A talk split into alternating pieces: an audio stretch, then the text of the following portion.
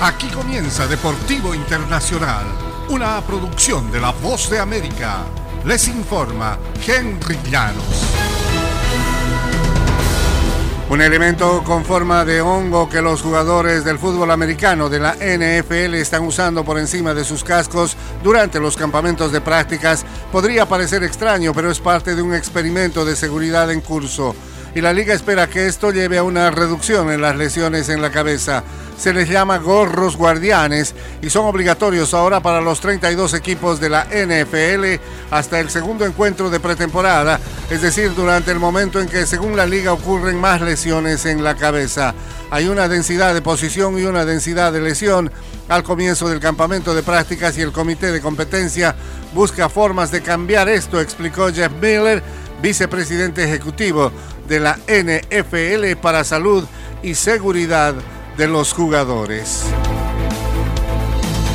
Y el comisionado del fútbol americano, Roger Goodell, ha encomendado el caso de Deshaun Watson a un abogado relacionado con la liga y con la experiencia en denuncias de violencia intrafamiliar y agresiones sexuales.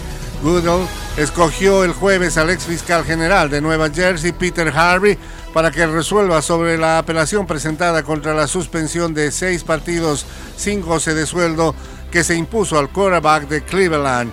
En el caso está en juego cuánto tiempo se perderá Watson con los Browns.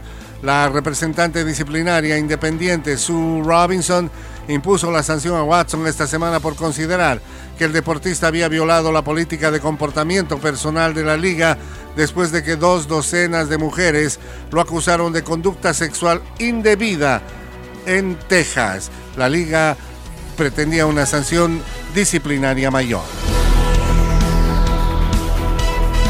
En el tenis internacional, Coco Goff eliminó el jueves por parciales idénticos de 6-4, 6-4 a Naomi Osaka, cuatro veces campeona de Majors para avanzar a los cuartos de final del torneo de San José.